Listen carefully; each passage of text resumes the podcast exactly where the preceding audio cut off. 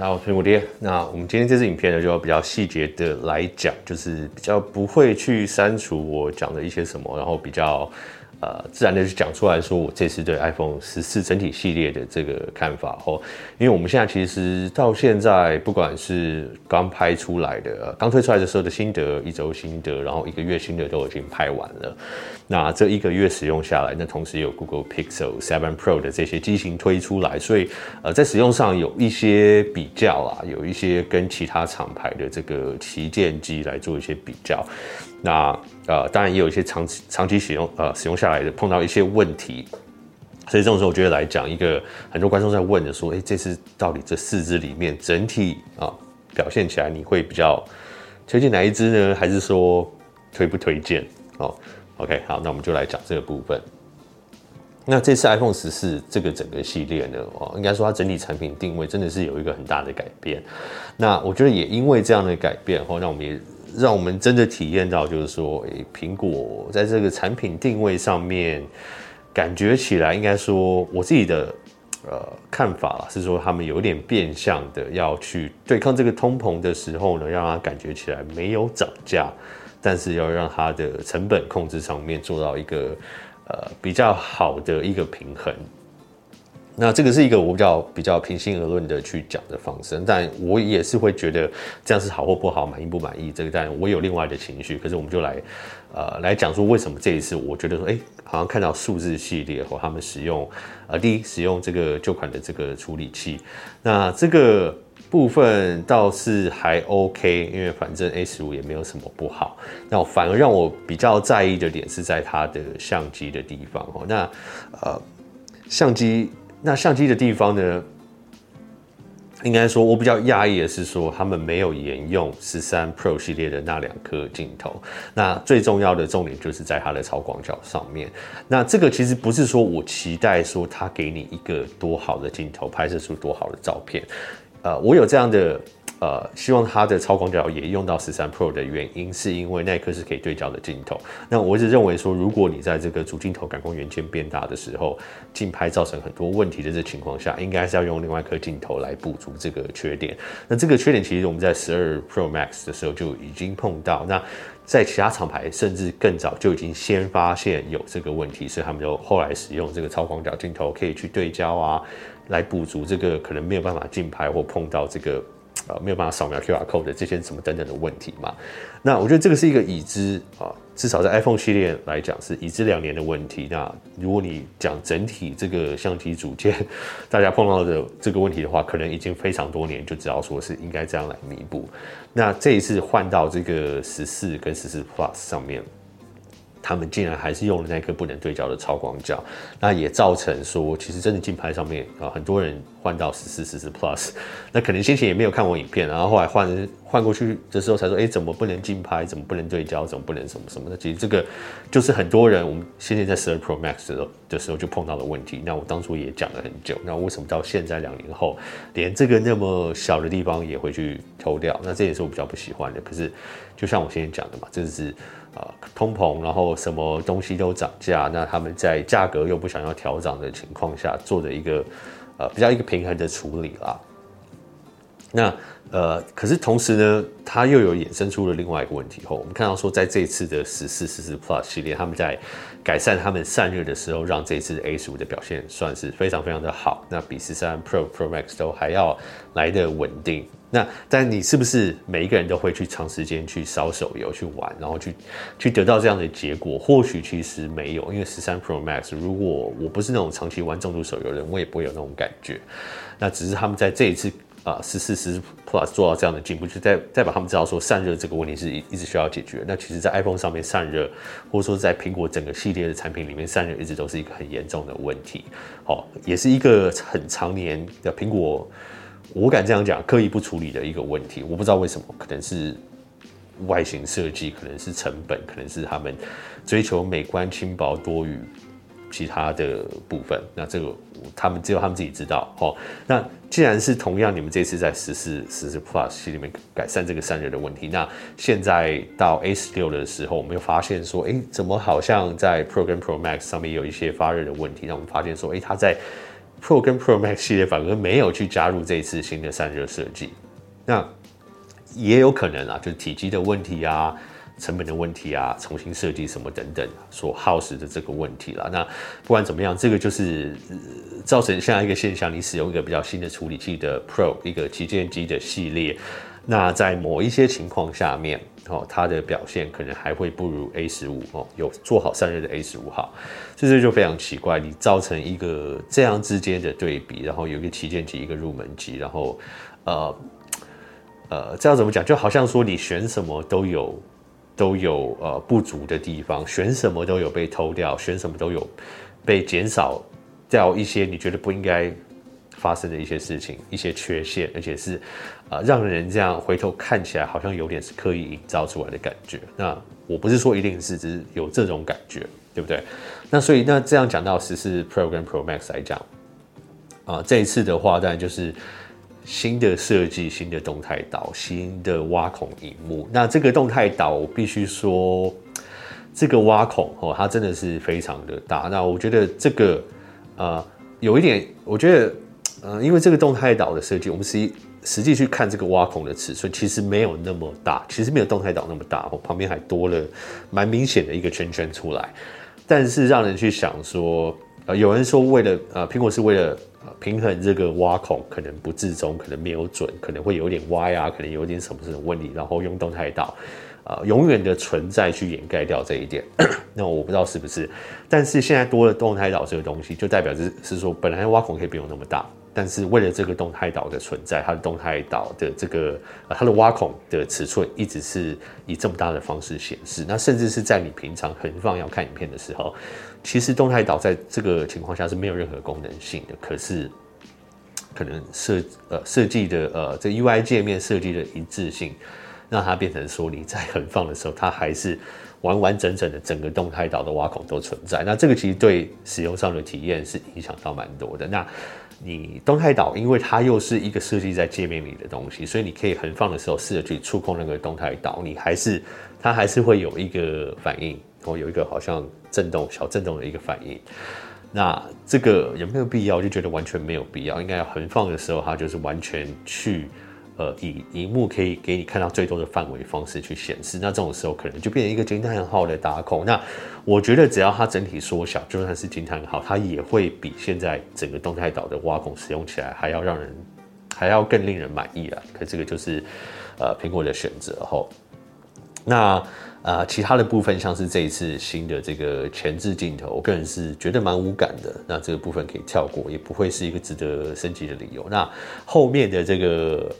应该讲最大的一个亮点，就是在它的这个四千八百万。的感光元件的这个主镜头，那这个我觉得实际上的使用体验反而说四千八百万哦。如果你今天买这个是想说你要拍到一个四千八百万画素的照片的话，那我其实实际上去开启 ProRAW 去拍摄，很多情况下它真的是会保留比较多细节哦。可是我觉得它的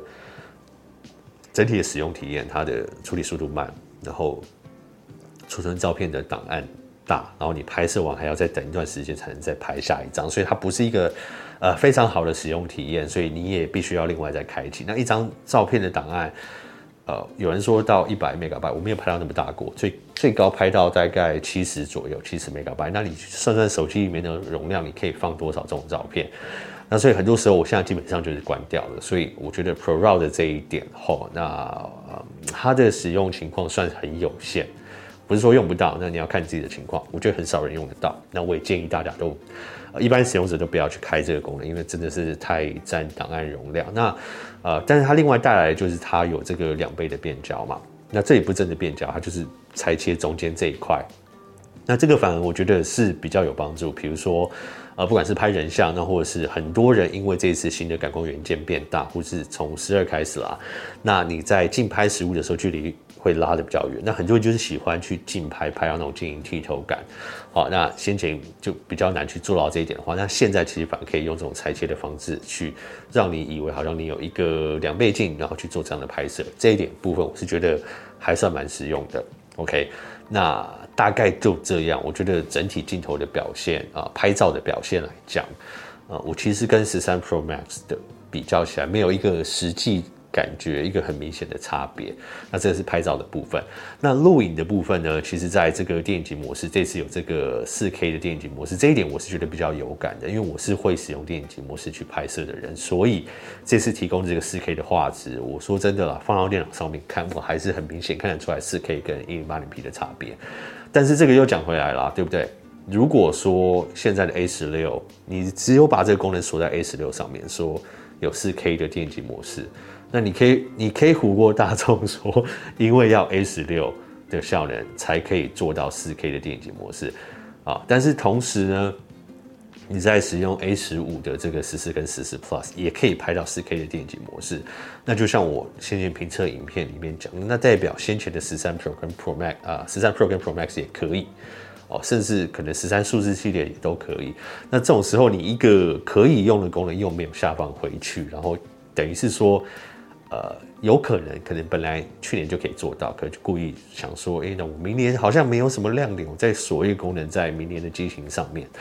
啊，就有这种感觉，感觉就不是这么的好。可是不管怎么讲啦，呃，以这个电影级模式的拍摄效果来讲，我还是很赞叹说。这样的科技哦，不仅是在拍摄的时候可以拍到这样的效果，你在事后还能去改变，呃，还是必须值得称赞。就是说，至少有这个功能，而且它的表现算是非常好的。OK，但是有没有必要为了这个四 K 电影模式从十三升到十四是没有？可是如果你是从其他更旧款的系列上来的话，我觉得呃，这个很难讲，因为我知道有人就是完全没有用这个模式啊，那我自己是很喜欢，所以我会觉得值得。那运动模式来讲的话。因为它有一个蛮蛮大的裁切啦，那呃，即使是在户外的时候，我在你在开启的时候，它会自动把它换到超广角镜头去拍摄。